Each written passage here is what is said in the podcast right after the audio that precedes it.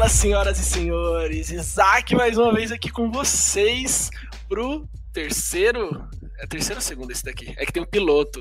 Olha, pode ser que seja terceiro, pode ser que seja segundo, pode ser que a gente mude toda essa ordem. É verdade, a gente pode mudar toda a ordem, meu Deus do céu. Então, ó, mais uma vez aqui, Isaac, falando com vocês, com Growth com Hack. Dessa vez eu tô aqui com o meu fiel escudeiro, Roberto Cury. Sejam bem-vindos, muito obrigado, Isaac, mais uma vez aqui com você. Estamos muito animados. Esse podcast de hoje, eu arrisco dizer que vai ser um dos nossos top 3 de todos os podcasts dessa temporada. Então, já bota a expectativa lá em cima e já bota a batata quente na mão do nosso convidado. Nossa, ó, expectativas foram criadas. Então, ó, se você quer aprender muito, falar vai ser uma aula hoje. Então, ó, pega o caderninho, pega o bloco de notas, o Google Keep ou Notion, aonde você faz suas anotações, senta que vai vir muito conteúdo bom. E quem é o nosso convidado de hoje, Curi? Rapaz, o nosso convidado de hoje é o Vitor Seca. É um cara incrível, trabalhou comigo já por duas oportunidades. Obviamente, ele vai se apresentar, vai contar um pouco mais sobre a história dele. Estudamos juntos na faculdade também, então, assim, já conheço esse cidadão há um tempo. Tem uns podres maravilhosos. Não, aqui, tá? Umas histórias assim da época de faculdade, de festas, incríveis, tá? Mas não é para esse tipo de podcast. Então, vou deixar o Vitor se apresentar, contar um pouco do, dessa trajetória dele, tudo que ele tem. Então, Vitor Seca, seja muito bem-vindo ao nosso podcast Growth com Hack. Obrigadão, Roberto. Obrigado, Isaac. Prazer estar aqui com vocês.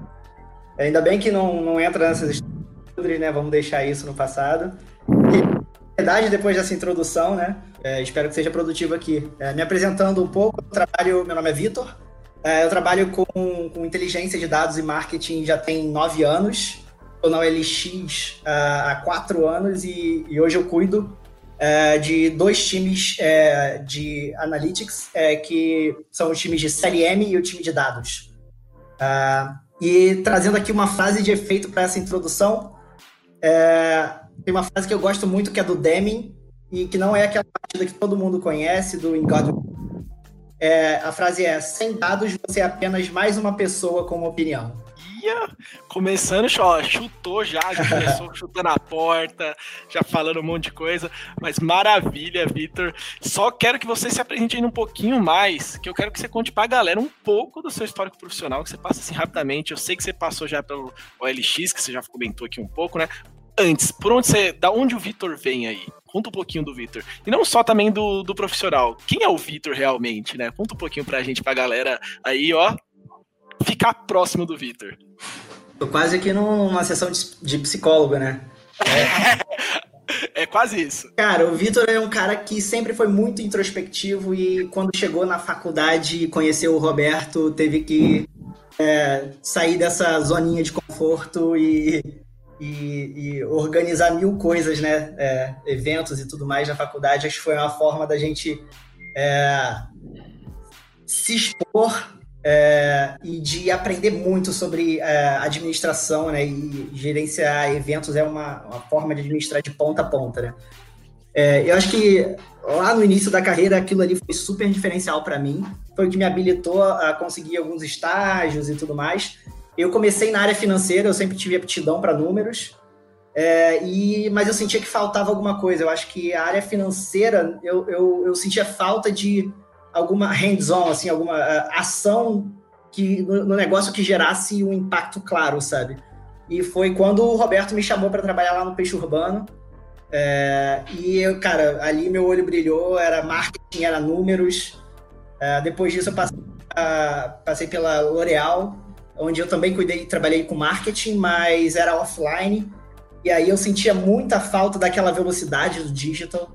É, e era uma área com menos atualização de dados, menos frequente e tudo mais.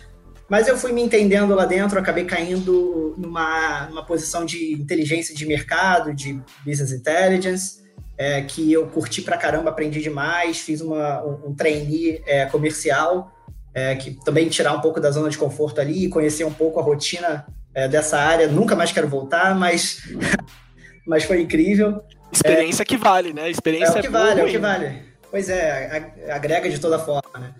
E aí eu voltei para a área de inteligência de novo, depois do comercial, e o Roberto de novo me chamou é, lá no OLX. E, e aí eu acho que eu voltei para o que eu mais gosto, né? Que é a, a, união ali da área de dados com a área de marketing, com a criatividade do marketing. Ali, na época era para cuidar da parte de analítica mesmo do marketing.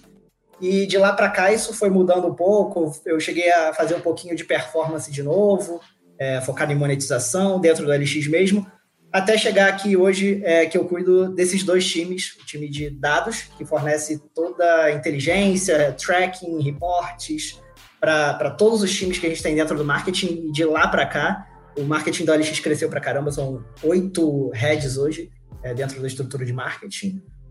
É, Roberto até levou. Então, é, é isso, é curioso, é curioso, isso não é normal. pois é. É, são são bastante, é bastante gente, cerca de 40 pessoas no marketing.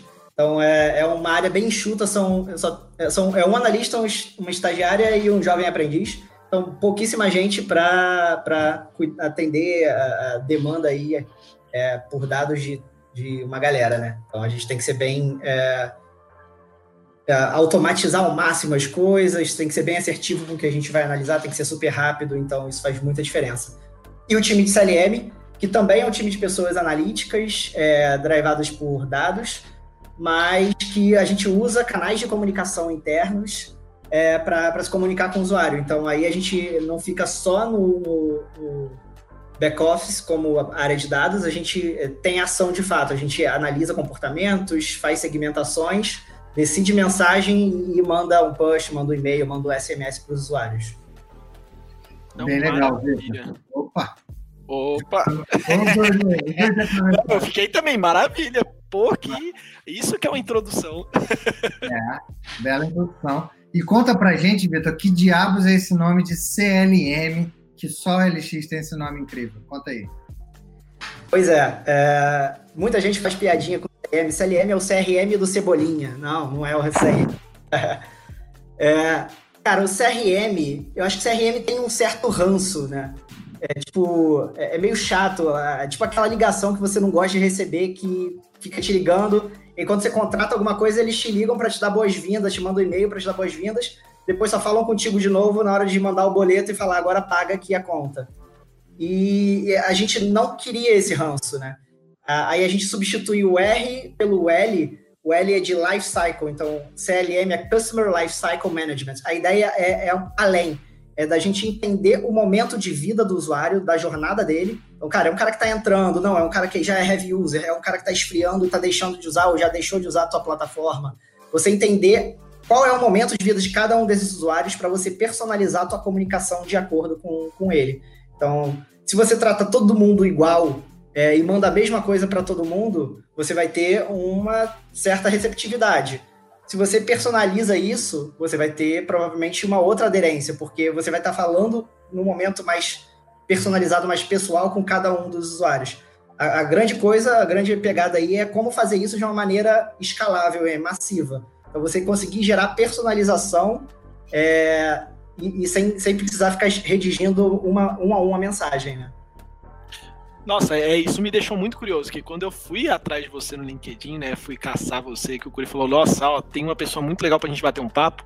Eu vi CLM, eu joguei no Google CLM, e tipo, sabe, nem o Google me deu a resposta, aí eu fiquei tipo, cara, o que que é isso?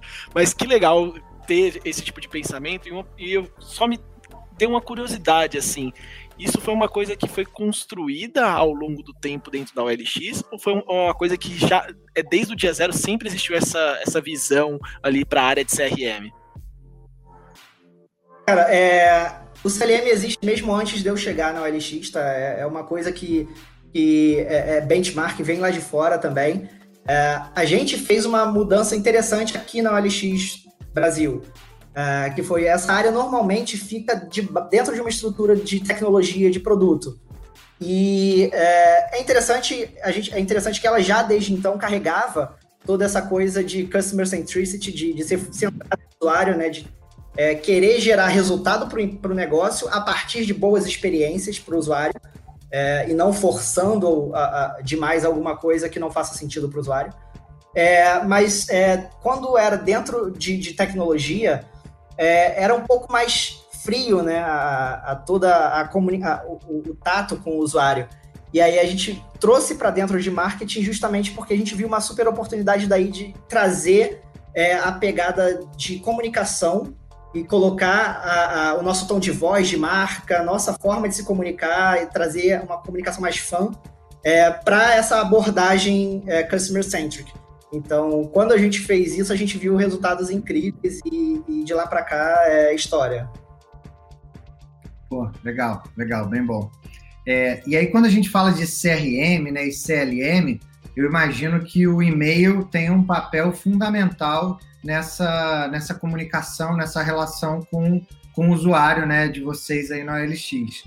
E eu ouço uma balela, aliás, desculpa, eu ouço uma frase que fala há muito tempo que é: nosso e-mail marketing morreu. Então, assim, já estão matando o e-mail marketing desde o início da minha carreira e eu vejo e-mail marketing com uma outra visão. Queria saber eu comecei, é eu comecei, quando eu comecei, né? Que eu sou mais novo que o Curi, bem mais novo, zoeira Curi. já, eu, quando eu cheguei, já me falaram, ó, e-mail marketing é furada, sabe? Então eu já vim matando e-mail marketing há muito tempo, há muito tempo. E eu já tô trabalhando com marketing há nove anos e mesmo assim não morreu. É. E aí queria a sua Cara, opinião com relação a essa frase, essa afirmação infame de que o e-mail marketing morreu. É uma frase que eu discordo, é, vou contar por quê.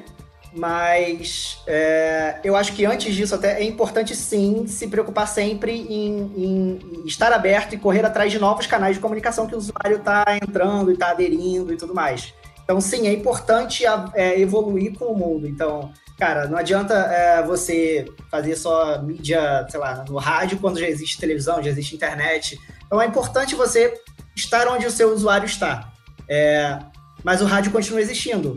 E há anos a gente ouve falar isso de o e-mail marketing morreu e continua existindo. E vai continuar existindo. Eu acho que é, talvez quem diga isso provavelmente não está usando para ver os resultados que você consegue tirar, ou se está usando, não está usando da melhor forma para o público certo.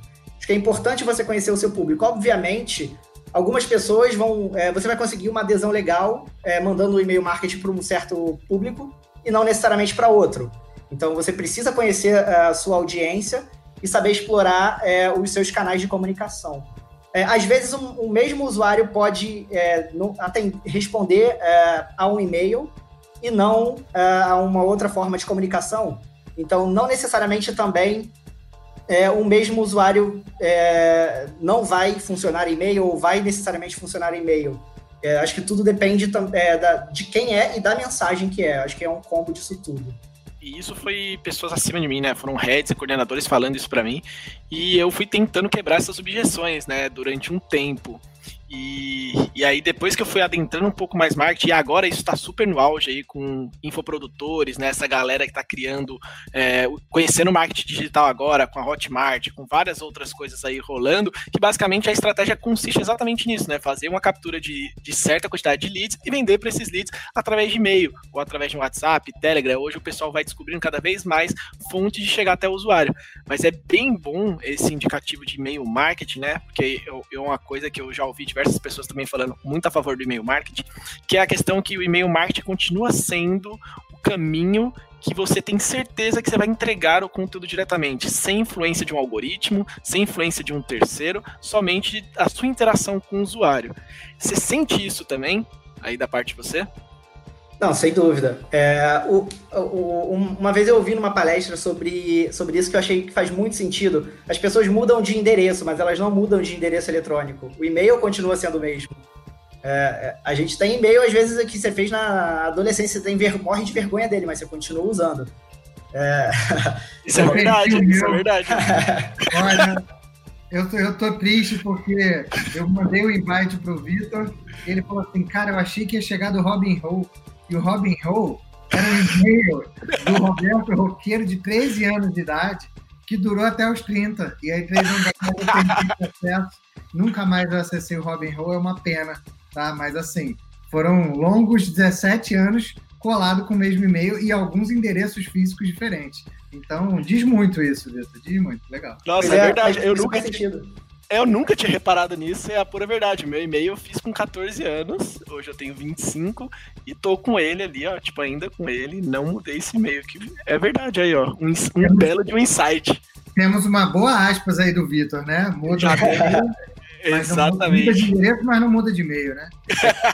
Cara, e outra coisa é, o, o usar e-mail marketing é muito barato. Então, Cara, você pode mandar para muita gente, não necessariamente todo mundo vai abrir, não necessariamente todo mundo vai clicar, mas o custo que você teve para fazer isso tudo operar é tão baixo que vale a pena você usar o e-mail é, como uma, uma, ferramenta de comunicação. Não, não, não, requer tanto esforço.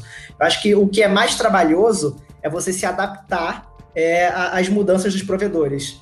É, cada vez mais eles vão criando normas para você cair em caixa de spam, se você estiver fazendo, sendo muito chato com o usuário é, ou eles o Gmail criou a, a, caixa lá de updates, de promoções, atualizações. Tudo isso dificulta um pouco você ter sucesso com o e-mail marketing, porque se você passa a não cair mais no inbox principal, você provavelmente vai ser menos visto, vai ser menos lembrado, vai ser menos clicado, vai gerar menos conversão.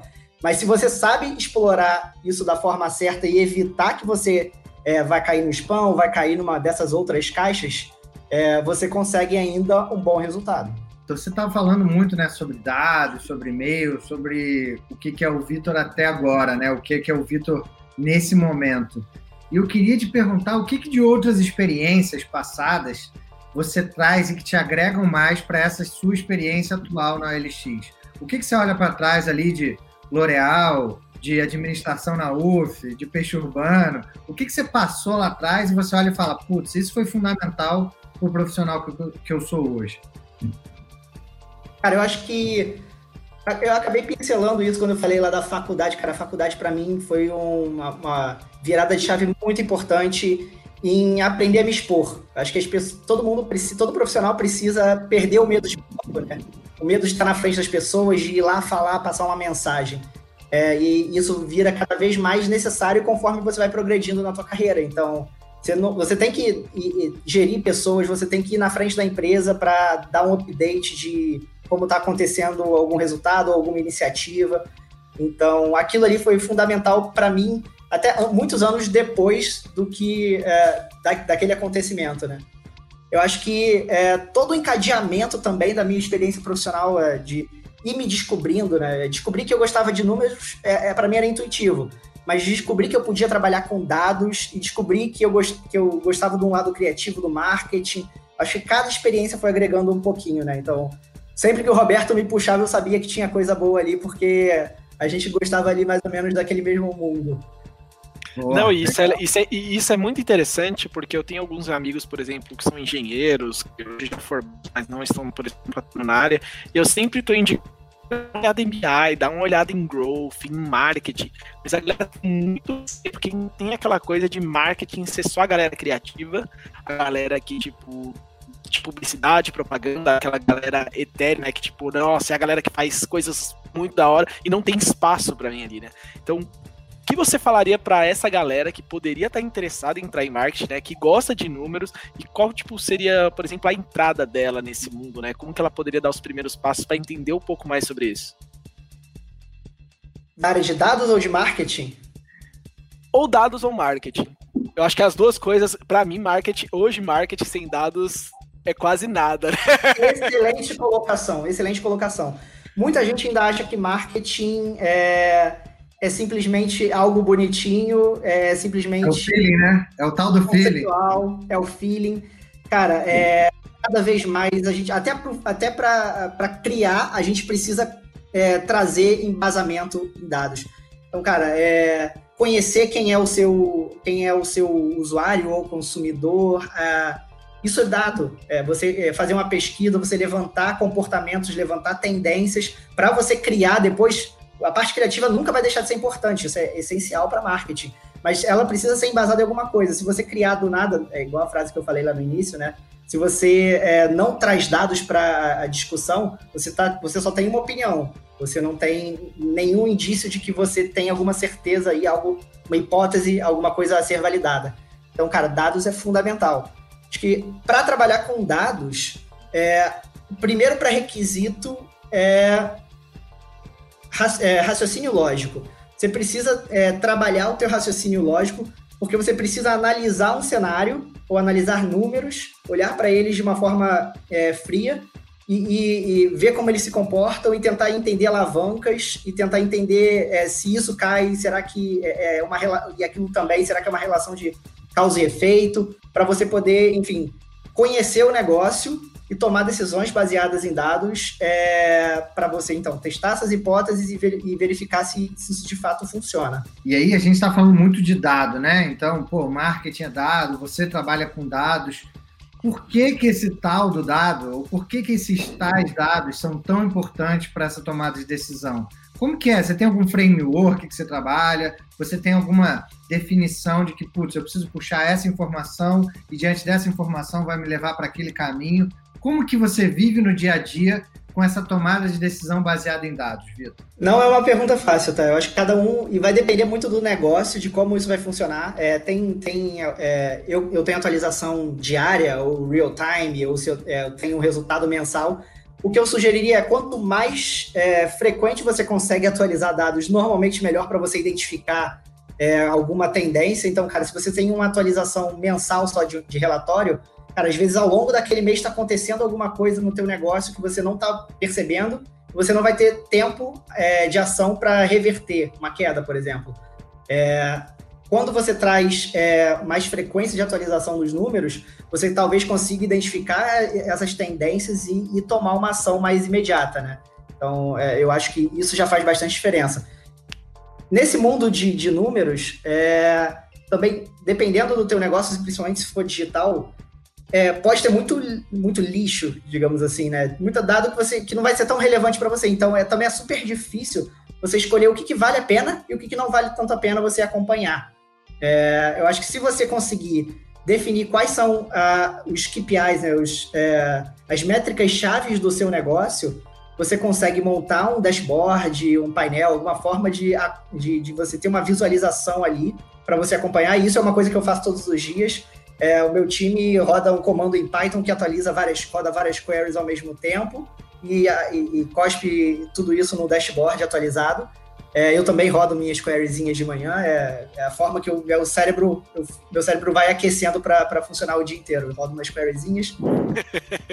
Começa o dia com os números atualizados, sabendo como é que a gente foi é, ontem, como é que a gente está indo até agora. Boa, legal. Eu começo o dia também dando uns F5 nos dashboards que eu tenho aqui, que é o, é o café da manhã, é um café na mão é. e o dashboard sendo atualizado na outra, e a gente vai é consultando nada e tomando decisão em cima disso, né? Bem legal. É isso. Isaac, Acho que é hora do nosso quadro. Isso não é um public post. O que, que você me diz?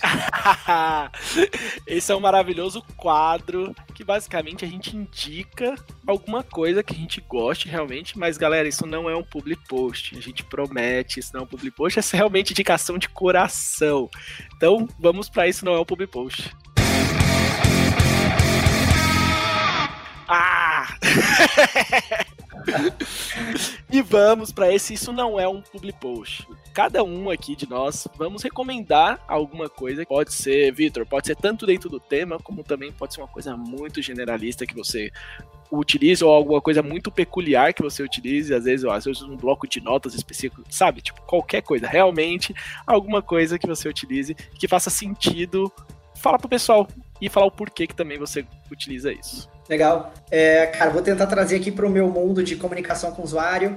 É, eu, vou, eu vou dar alguns exemplos aqui de ferramentas, mas antes disso, acho que para escolher a ferramenta você precisa entender o seu negócio. Então, eu não posso recomendar sem saber é, para quem que eu estou falando uma, é, qual é a melhor ferramenta. Então, é, olhar de forma crítica para o teu negócio é, é muito importante. Saber quem é o seu cliente, quem é o seu usuário, qual é a sua margem para você saber quanto você pode pagar numa ferramenta, também não, não ficar um negócio pesado. É, e, e, onde está o seu usuário, né? Tipo, tem ferramentas hoje em dia que, que já permitem integração com o WhatsApp, por exemplo. É, e como eu falei lá, no, lá antes, que uh, o WhatsApp é uma coisa que o brasileiro usa muito, então, e, então você tá, tá, nesse canal, muitas empresas ainda não estão, mas tá nesse canal faz diferença, porque você vai estar tá onde o seu usuário está é, e as pessoas gostam, então você consegue atingir bastante gente. É, não, a grande maioria dessas ferramentas que eu vou falar não tem até integração com o WhatsApp, porque a maioria não é ferramenta brasileira. O WhatsApp é muito forte no Brasil, normalmente elas têm integração com o Facebook Messenger, e que não é tão forte aqui. Então, por isso que é bem legal pesquisar mais a fundo. É, sei lá, vou dar um exemplo aqui. Eu gosto muito da, da Mo Engage, é uma solução de gestão de jornada é, que ela integra vários canais. Eu acho ela muito foda exatamente por isso você consegue é, trabalhar de uma forma bem integrada teu canal de e-mail, teu canal de é, push, teu canal de e aí push web, app, teu canal é, um WhatsApp, essa tem integração com o WhatsApp, ali, tô fazendo um publi mesmo, hein? é, e, e, enfim, essas ferramentas também estão sempre evoluindo, trazendo novos canais, então é sempre legal ficar de olho mas eu gosto bastante da facilidade da interface, né? Não precisa ter um super conhecimento técnico para você gerir é, uma ferramenta como essa. Compensação, ela também costuma ter um custo um pouco mais elevado. A Braze é bem parecida também, não tem, que eu saiba, não tem integração com WhatsApp. É, e aí, se você for para negócios um pouco maiores, cara, a Salesforce tem uma super solução, a Salesforce, a Adobe, tem super soluções, só que aí você vai comprando o que eles chamam de clouds, né? São partes é, que, que se plugam e que se conectam e você pode fazer uma coisa, um produto incrível, mas que vai ter um custo gigante. Tem a, a Salesforce tem uma cloud de, de Commerce Cloud, então você consegue desenvolver o site por, essa, por essa, esse ambiente. E aí você tem a Marketing Cloud, que você pluga nisso você consegue fazer com que seu site e a tua comunicação toda se, se fale, é, triggerei comunicação, faça um trigger de comunicação pra, baseado na navegação do usuário. É, você consegue plugar aí um Service Cloud que, que faz um, é, a interface para atendimento, né, para o time de CS. É, tem o Sales Cloud que o time comercial usa para fazer toda a gestão de leads até aquecimento. Se você colocar também a o Pardot, que também é deles, os caras têm tudo, né? Tableau, eles compraram Tableau recentemente, o Datarama, que também é deles. Estou fazendo um mega publi aqui do, da, da Salesforce. Alô, Salesforce, patrocina a gente. Pois é. vou, vou ligar para o atendimento depois lá e pedir um. um... Liga, liga, manda, manda para ele. E o Einstein, o Einstein, né, a inteligência artificial dos caras, que você consegue plugar nisso tudo e ele dá uns insights muito maneiros para como você consegue otimizar é, qualquer etapa aí da comunicação, de um funil de, de vendas, do atendimento. Legal. Eu vou dar uma recomendação de ferramenta mais low cost aí, tá? Dentro do assunto. É, Para quem está começando com e-mail marketing ou está ouvindo esse podcast, está falando assim, putz, tem três pessoas falando que o e-mail não morreu, que o e-mail dá resultado. Deixa eu considerar isso daqui, deixa eu fazer um teste. Vai lá em MailChimp. É uma das plataformas mais básicas, mais simples, globalmente conhecidas, tá? Não é caríssimo. Você consegue começar um plano muito rápido ali, muito fácil. Se eu não então, me engano, tem... até, mil, mil, até mil contatos ela é grátis, né? É, eu acho que tem algum plano é. gratuito. Isso, isso. Ela tem uma versão free que dá para você testar já, já começar a captar. Então, meu, meu não public post de hoje vai para o MailChimp, no, no assunto de CRM, né, num nível muito básico ali, só e-mail. É, e na questão de dados, eu recomendo o Google Data Studio. Ah, não acredito, pegou minha indicação. Você ainda tem alguns segundos para pensar na sua próxima, Isaac. Tem que, a gente tem que alinhar isso antes. Vou ver o teu. Cara, tem uma, boa, tem uma boa aí também que, uh, que é para pensando em dados também é, para quem vai fazer investimento aí em campanha de marketing digital e tudo mais, é, que é a Supermetrics, é, ou a Funnel também. São formas de você conseguir é, até extrair, você alimenta um Google Sheets e depois você pluga esse Data Studio em cima aí para você construir os dashboards. Então você consegue automatizar a extração de quanto você gastou, quantas impressões você teve, quantos cliques você teve. Você cruza com a tua conversão, tira isso do GA também, a própria Supermetrics também consegue trazer isso você monta o seu dashboard sem ter que ficar fazendo o trabalho manual, né? Isso, é, é isso que eu ia falar. Como eu cortei o Curi, né? Ele tava falando de dados estúdio, eu acabei cortando ele, então eu vou complementar aqui. Isso, leva. leva pra você esse public post Pronto, pronto. pra galera que tá ouvindo isso muito de dados, imagina aqueles dashboards gigantes, maravilhosos, e não, não, faz ideia por onde começar. O Data Studio ele é muito simples nisso, porque você pode plugar, tipo, o seu Google AdSense, você pode plugar o Analytics, ou até um, um Sheets que você pega um Excel, sobe pro Sheets e pluga o Sheets, um banco de dados mais específico, tipo MySQL. Então você consegue plugar muita coisa e você vê num vídeo de 30 minutos ali no, no YouTube, você pesquisar ali como fazer o primeiro dashboard no Data Studio. Pronto, você já vai conseguir fazer isso de maneira super simples e super tranquila. E melhor, ele é de graça, né? Então você não precisa fazer um investimento, só precisa ter uma conta no Google, você vai lá e pluga ele, consegue organizar ali, você cria um dashboard, por exemplo, para financeira, um dashboard para área de vendas, um dashboard para área de CX. Então você consegue já otimizar um pouco isso. E a grande questão dele é facilitar a visualização, né? Então, dado enquanto está em planilha, ok, você está olhando, você está analisando, mas quando está mais visualmente, é mais fácil no seu dia a dia. Então você vê ali um crescimento de um gráfico, acompanhar alguma métrica semanal, ver o que se ela para onde ela está indo é muito mais fácil, né? Então seria muito por causa disso. A gente está falando de dados. Eu acho que o Data Studio, para quem não conhece, é uma mão na roda e cure. Compartilhamos dessa indicação e desse public post. É isso. Riff de guitarra, Isaac.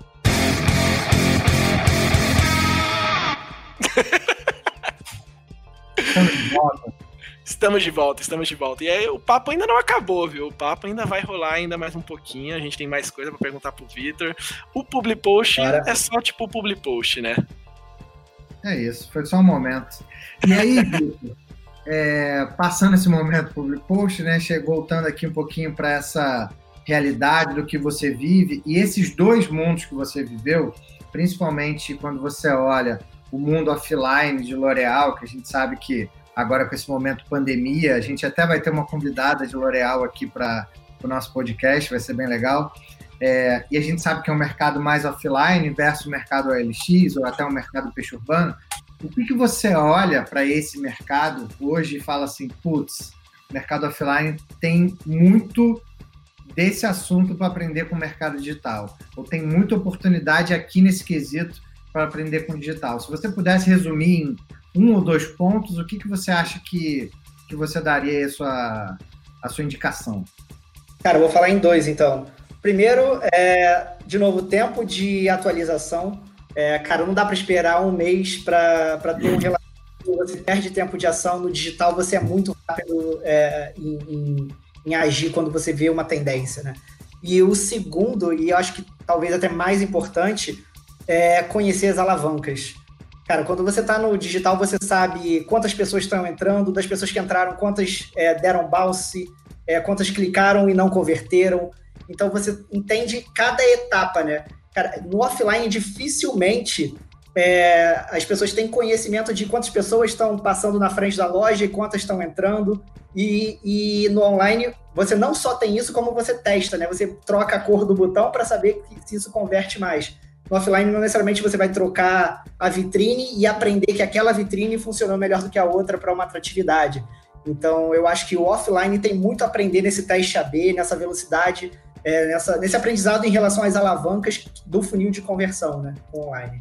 Legal, bem bom, bem bom. Eu acho que eu converso com muita gente desse mundo offline e eu vejo a dificuldade de uma produção de uma peça, de uma vitrine, até você botar a vitrine no ar, o nível de aprovação, o tempo para você botar a vitrine no ar, numa farmácia ou numa loja que seja, é, será que você já não perdeu o timing daquele assunto que está rolando?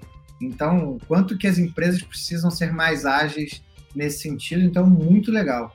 Não, eu tava conversando, e nessa, ainda um pouquinho nisso, né, do mercado offline, eu tava batendo um papo com uma amiga minha, que ela tá trabalhando ali com merchandising, né, tipo de uma, uma grande varejista ali que é muito forte no centro-oeste e nordeste, né, de roupa, e ela me contando de algo, de certos problemas, né, do, do dia a dia. Eu falei, nossa, mas isso é super fácil de resolver, e às vezes até, tipo, a mentalidade deles tá, tipo, muito, muito, muito, muito atrás, às vezes com, tipo, coisas bobas ou ferramentas bobas que a gente utiliza no digital, que eles poderiam super bem implementar facilitar muita coisa, eles acabam não fazendo isso porque eles estão, tipo, parados, né? Acho que a gente tem grandes cases hoje no varejo fazendo essa, essa transformação digital de maneira rápida, né? Você tem Magalu, você tem Via Varejo vindo muito forte agora, sendo reflexo ali muito por conta da pressão dos acionistas ali na bolsa, mas você vê tem nesse movimento, mas ainda tem muito mercado para tipo movimentar, para transformar, para e também gera um outro nicho de, de profissional também, né? Acho que falta também é, os profissionais da nossa área olharem para esse mercado e ver, nossa, tem oportunidade para mim ali. Então eu posso ir ali, oferecer meu serviço, oferecer tipo várias coisas que eu posso fazer para ajudar essa empresa também a crescer. É, você vê, Opa, desculpa, Vitor. Não, eu só ia completar que puxando sardinha de novo pro, pro meu é, ambiente aqui de familiaridade, cara, é, ainda tem é, o conhecer é, para quem você está vendendo, né? É, no offline, cara, a pessoa entra na loja e você não sabe nem o nome.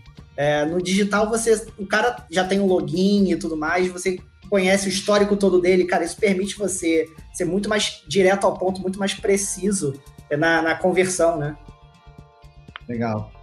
É, e aí, Vitor, eu queria puxar para um case específico que eu não sei o quanto que você pode abrir de informações, mas para mim sempre foi um desafio muito grande por todos os lugares que eu passei, porque era um assunto que ficava sempre numa caixinha de produto e sempre renegado, sempre ali no cantinho, escondido, pouco mexido, pouco atualizado, que é o famoso e-mails transacionais, os famosos e-mails transacionais. Isso fica com você, você tem alguma gerência sobre esse assunto, você tira leite de pedra ali, você viu isso como uma oportunidade, Conta um pouquinho para a gente sobre esse assunto. Cara, quando a gente trouxe é, a comunicação de produto para dentro do marketing, a gente não trouxe essa parte de meios transacionais é, ainda. Eu acho que eu acho que tem uma super oportunidade ali. O e-mail transacional ele fala com o usuário no momento de necessidade dele muito específico.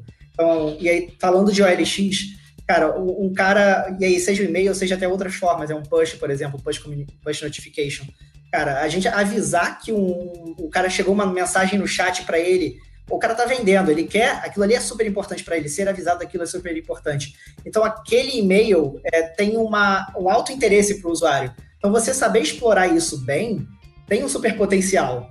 Então, o transacional às vezes parece chato, mas eu acho que tem um potencial a ser lapidado bem interessante aí. Boa. Não, eu também acredito muito no transacional. É, tanto que eu já fiz alguns testes a, a B, né, ali com, com esse tipo de e-mail. É, é o, são os e-mails com as maiores taxas de abertura, né? Não tem como negar, o usuário necessita dele, o usuário precisa dele, mas eu acho que realmente falta uma dosagem ali da da comunicação, e por isso acho que, como o Curi falou, né, isso fica muito mais em tech ou em produto, as pessoas não têm essa sensibilidade que a gente tem de olhar em uma oportunidade e ver, nossa, isso vale a pena ser mexido ali. E se realmente não tem uma pessoa de growth dentro da empresa, o time do marketing vai estar olhando marketing, o time tipo de tech vai estar olhando tech, ninguém vai estar ali se conversando, né? a pessoa de growth normalmente tá olhando para tudo isso, né? Tá olhando CX, tá olhando comercial, tá olhando tech, como que pode tudo se unir, como que tudo pode funcionar muito bem, né? Mas foi realmente isso que você falou mesmo. Já vi isso acontecendo e quando isso cai na mão do marketing, tem um efeito muito positivo. e aí eu acho que a gente pode engatar aqui mais um quadro que é o chamado Hack Raízes, O que, que você me diz? Vamos ver o que, que o Vitor tem para indicar ali, de contar com alguma coisa que ele faz que. Ah, não, ó, Vitor, não vale e-mail, porque a gente já falou muito de e-mail. A gente já falou muito de tá e-mail hoje, então chega de falar de e-mail. Conta pra gente um hackzão raiz que você usa, que seja uma estratégia, um software, uma habilidade que você acha que seja muito raiz e seja importante aí no dia a dia. Fala pra gente. Cara, é, eu acho que não vai ser nenhuma surpresa, mas nada bate o teste AB. É, esse é o hack, maior hack do digital. É, é você pegar o que está funcionando ali, o que você tem como seu padrão, mas sempre pegar uma amostrinha ali e testar um outro caminho, testar um outro criativo, uma outra mensagem, um outro call to action, é, uma outra cor, é, e, e, comparar as conversões e, cara, eventualmente você vai encontrar um, um, caminho que converte mais e você transforma isso no seu, seu padrão, enquanto testa mais uma outra alternativa. E eu acho que essa melhoria contínua é o melhor hack que você pode ter dentro do, do digital. Que bela dica. Essa é uma bela dica. Eu trago essa bagagem já de UX, né? Que eu trampei muito tempo como UX, então eu, basicamente a vida de UX é o teste AB, né? Então, viver isso no marketing também é muito bom, porque você realmente testando, você extrai resultado. Então, eu já fiz teste AB, por exemplo, desde a cor da frase, da... e para a galera que não está entendendo muito o que a gente está falando de teste AB, é basicamente você testar duas coisas numa mesma situação. Extrair resultado dela, ver o que melhor converte, ou o que melhor cabe ali no que você está fazendo, e usar que mais trouxe resultado, né? O que trouxe os melhores resultados. Mas realmente, teste AB, ó, eu amo de paixão. Cara, dá pra gente fazer mais um? Opa! Ah, com certeza, favor. solta outro. Tem um que eu acho que as pessoas consideram pouco, que é a incrementalidade. É, e aí a gente vai entrar numa seara aí de atribuição, de last click, de first click, de, sei lá, é, tem uma, uma, infinidade aí de possibilidades. É, mas é além disso, né? Não é exatamente a atribuição. É, o ponto é uma parcela, e principalmente se você já tem um negócio é, que tem resultados orgânicos, né? Não é uma coisa que está começando agora. É, tem uma parcela de, dos seus usuários que já viriam e fariam uma conversão organicamente, sem você precisar colocar nenhum dinheiro ali em marketing. É, então, a partir do momento que você coloca um dinheirinho ali para patrocinar um anúncio no, no, no, Google, ou você imprime um banner lá no Facebook, é, uma parcela daqueles caras que vai clicar, ele já viria de outra forma. Então você está gastando mal o teu dinheiro ali. É, um grande negócio é você entender quanto isso acontece e quando acontece, como evitar isso. Então, é, aí tem outras ferramentas aí, voltando ali no Public Post, outro, não vou falar das ferramentas, mas procurar saber sobre DMP, por exemplo, é uma forma de você casar é, é, meios de comunicação internos, então vou falar assim de e-mail aí de novo, é, para tentar converter ele de, num meio mais barato e que já está com meios canais de comunicação internos que você já tem na tua empresa, antes de você ir tentar é, atingir o cara num, num, canal externo, né? Que custa mais caro. Maravilha, que belas dicas. Que belas dicas. Também gostei. O hack raiz agora ganhou um upgrade de dois hacks raiz. eu falei, eu falei que esse vai ser bom os próximos convidados vai ter que bater os dois, as duas dicas, né? Mas bom, nem só de. A galera vai gostar disso, de você ter subido a régua aí. É isso. Boa. Não, e nem só de coisa boa vive, tipo, um, vai, um marqueteiro, né? Um profissional. É, a gente quer saber também de as bostas, as merdas que acontecem, né? Tipo, realmente, do mesmo jeito que a gente tem o quadro Hack Raiz para você passar ali belas coisas que funcionam, a gente quer também saber do momento saia justa, que as coisas que não funcionam de jeito nenhum, que merda que você já fez muito grande, que você fala, gente, não faça isso nunca.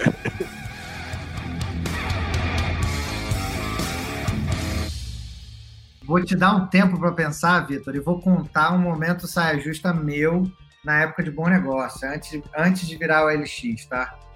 Estava eu cuidando da área de CRM na época, treinando o estagiário para mandar um e-mail, tá? E era uma base significativa, era uma newsletter mensal, que na época fazia sentido isso, uma newsletter com um, um, um tamanho de base absurdo, contando os últimos updates de produto, novas funcionalidades e tudo mais. E eu estava ali ensinando ele, falei, olha, o e-mail é assim, ó, subiu o HTML desse jeito, aqui é o subject, ah, me fala um subject aí. Aí ele deu aquela congelada, eu fui lá e botei blá blá blá. Depois você ajusta isso daqui, tá? É só um teste. Beleza, ele mandou o teste. Esse era um e-mail que ia sair numa segunda-feira, que era feriado, por acaso. Segunda-feira eu estava na praia, deu 10 minutos que eu fui no mar, quando eu voltei tinham 20 ligações. É, o e-mail saiu com blá blá blá, para um grande percentual da base. Tem mais quanto que as pessoas não ficaram chateadas comigo. Eu fiquei desesperado, achei que ia ser demitido. Obviamente, eram alguns milhões de usuários que tinham recebido um e-mail chamado blá blá blá. O e-mail blá blá blá, que saiu para a base de alguns milhões. Quando eu cheguei para olhar o resultado, era mais de 40% de taxa de abertura para um e-mail para alguns milhões. Então, vocês imaginam, quem trabalha com e-mail sabe que esse percentual é difícil de atingir. E aí foi aquele misto de sentimentos de a gente mata o Roberto, a gente agradece o Roberto, como que fica a história, manda uma errata, não manda. Depois tentei encaixar alguns subjects nesse sentido de isso não é um e-mail de blá blá blá, veja nossas novidades, não é blá blá blá. Tentei de tudo encaixando blá blá blá, nada funcionou. Mas essa foi o momento, esse foi o momento saia justa que eu passei na barriga por um dia até ver que o resultado foi incrível dessa cagada que eu fiz de uns bons anos atrás. Deu tempo para você pensar aí, Vitor? Ajudou? Inspirou? Nossa, não, inspirou isso, me fez até lembrar de um. Eu tô com três aqui já em mente, vou deixar até vocês escolherem. Mas esse me lembrou até um recente aí que eu acho que o mais importante depois que você erra é o que, você faz sobre isso, né? Então, você ser rápido e, e, e transformar aquele problema numa oportunidade, né? É, então, já vou contar até esse. A gente foi bem recente. É, a gente mandou um push para uma galera também é, com a mensagem. Nem foi tanta gente, não. Não foi, não, não foi na casa dos milhões que nem o teu. É, foram poucas cem, é, milhares de pessoas. É, receberam um push escrito nu, nu, nu de vazio. É, e foi uma mancada na hora da, de, de, selecionar a mensagem no cruzamento da, da, da, query. E, enfim, é, receberam. E o, a grande jogada foi que a gente foi rápido em mandar uma outra fazendo uma piadinha. E a, o que a gente viu foi que a gente teve quase quatro vezes mais é, taxas de clique. e a gente teve conversão de 40% melhor é, com a galera que recebeu o Nunu, que depois recebeu a correção, do que com a galera que recebeu qualquer outra frase no mesmo, na mesma segmentação. Então, é, o que você faz é muito importante. Se eu puder contar mais, vou deixar vocês escolherem um dos dois. Tem a história do jazigo e tem a história é, do, do término do relacionamento, de relacionamento. Tá bom. Ma maravilha, tá então manda bala nas duas, que eu fiquei muito curioso agora. Eu quero saber é. dessas duas.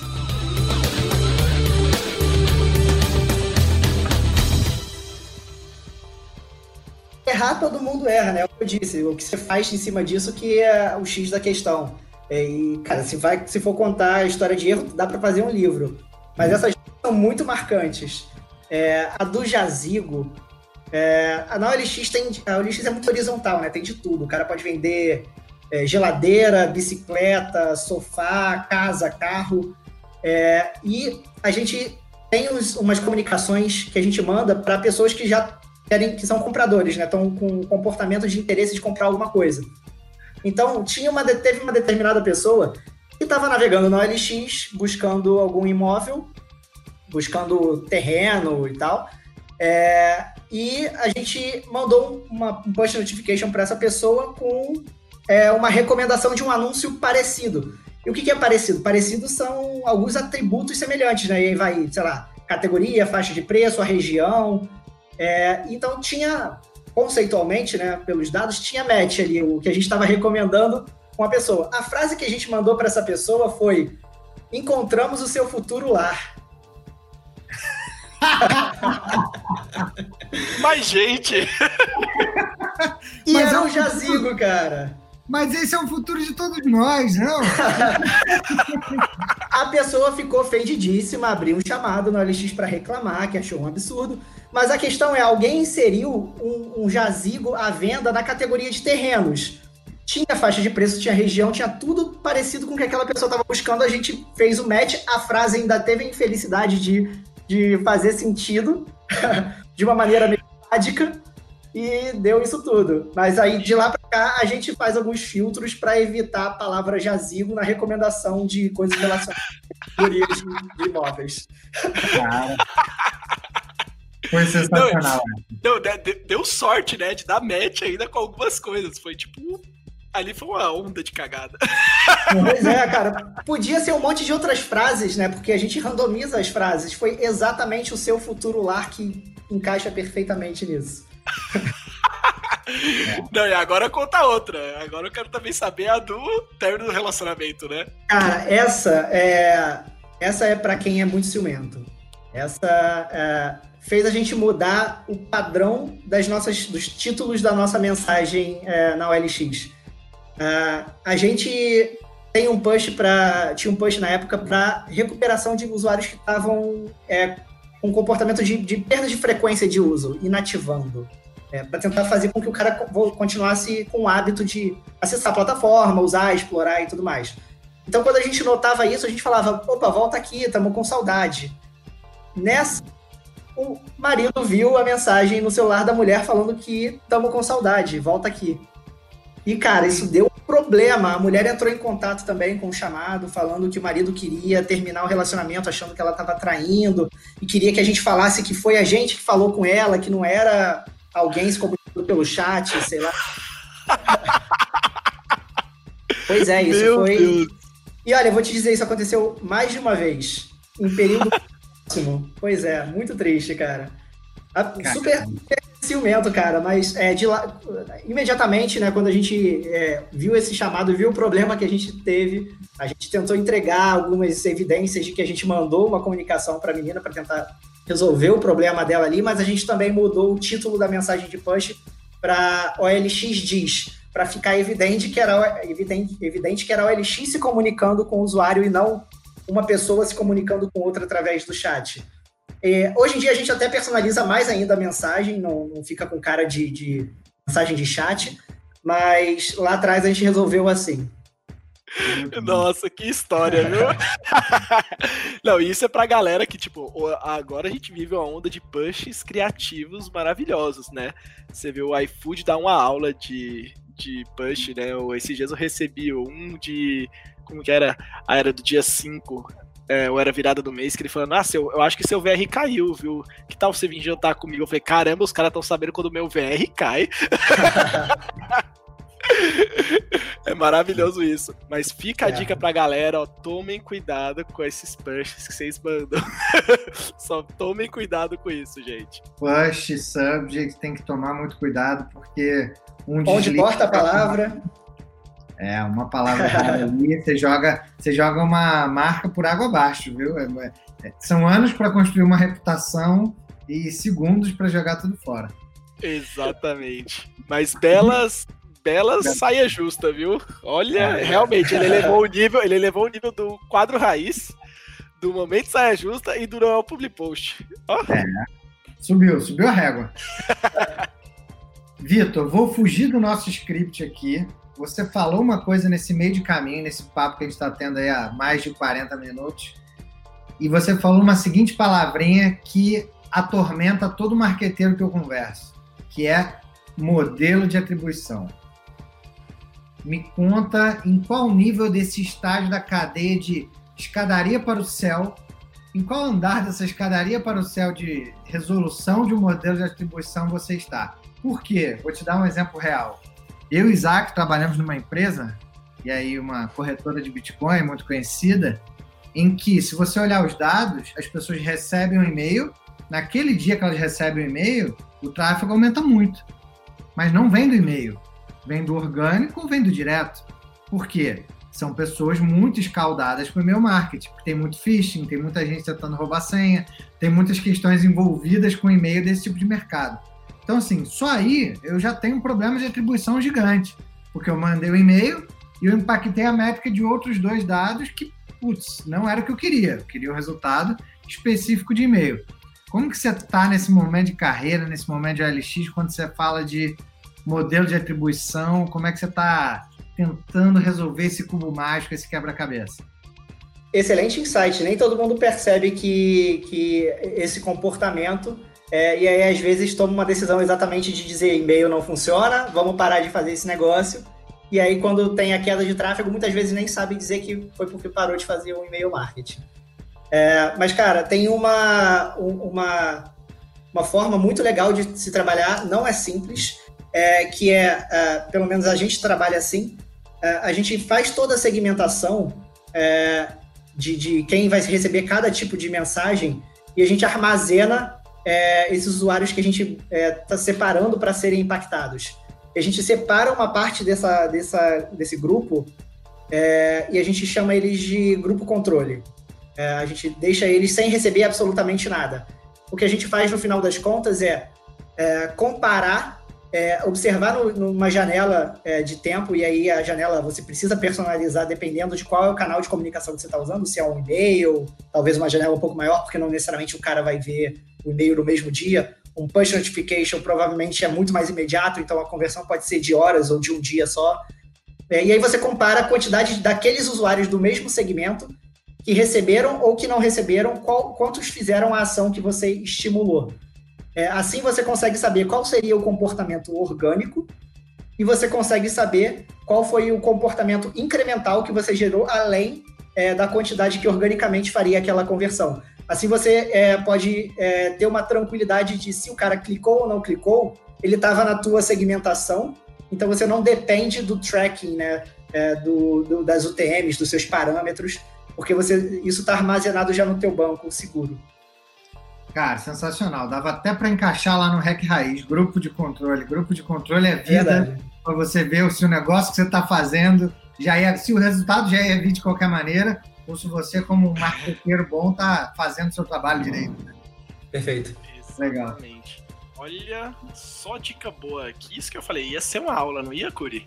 Eu disse que ia ser, eu falei no início, a gente pede X pro Vitor, o Vitor vem com 2, 3X. É isso, esse é o cara. É isso. eu acho que a gente vai encerrando por aqui, né? Acho que, tipo, o Vitor foi realmente isso, foi uma aula aí, foi uma aula de CLM, agora, né, não CRM, CLM. CLM. Foi uma aula de dados, foi uma aula de marketing, você falou de tudo aí com a gente. É, eu acho que a galera vai aprender muito com esse bate-papo. Eu já aprendi muito, várias coisas que você falou, eu não sabia. A forma que você explicou também deu uma clareada na cabeça. espero que também ajude, ó, todo mundo que está escutando a gente. Que bom, que bom. É, é, sempre importante a gente entender todas essas alavancas é, e conhecer um pouquinho mais novas ferramentas, novas formas de se explorar é, e, e, gerar growth né, para a empresa que a gente trabalha, para é, o negócio que a gente tem. Legal, que bom poder contribuir. Legal. Vitor, obrigado pela sua presença aí, cara, por todos esses minutos. Desculpa essa ambulância passando aqui no fundo. é, a gente pode botar na vinheta isso, né? Momento de agradecimento. é, cara, obrigado pelo seu tempo, obrigado pela aula. Sabia que o papo ia ser muito bom, realmente foi muito bom. É, espero que, que agregue para todo mundo. E aí, dois pontos né, que eu acho que é importante. Primeiro, aos nossos ouvintes, quem tiver pergunta, manda no inbox do Instagram, manda no inbox do LinkedIn para gente, que a gente vai tentar responder no próximo podcast. E a gente queria saber, Vitor, aonde que a gente pode mandar a galera, né, para te encontrar, para saber mais sobre esse conteúdo que você tem, toda essa troca. Você é ativo em alguma rede social? Tem algum lugar que, que esse público pode conhecer mais o Vitor? É o LinkedIn, é o Twitter? Tem algum algum lugar para a gente indicar nossos ouvintes a conhecerem mais o Vitor? Olha, eu confesso que eu não sou uma pessoa muito presente em, em é, canais sociais, é, apesar de trabalhar com isso. É, mas vocês podem se conectar comigo lá no, no LinkedIn, Victor Seca. É fácil de me encontrar, só procurar Vitor e alguém na OLX, sou eu. Então, é, fiquem à vontade, é sempre bom fazer novas conexões profissionais. Boa. Eu já adicionei o Vitor. eu já enviei pro Vitor. Vai ser um prazer aí bater um papo com você também ali pelo LinkedIn, é, trocar mais experiências. Acho que você, ó, vai ainda me ensinar bastante coisa. Tomara, vambora, vamos junto.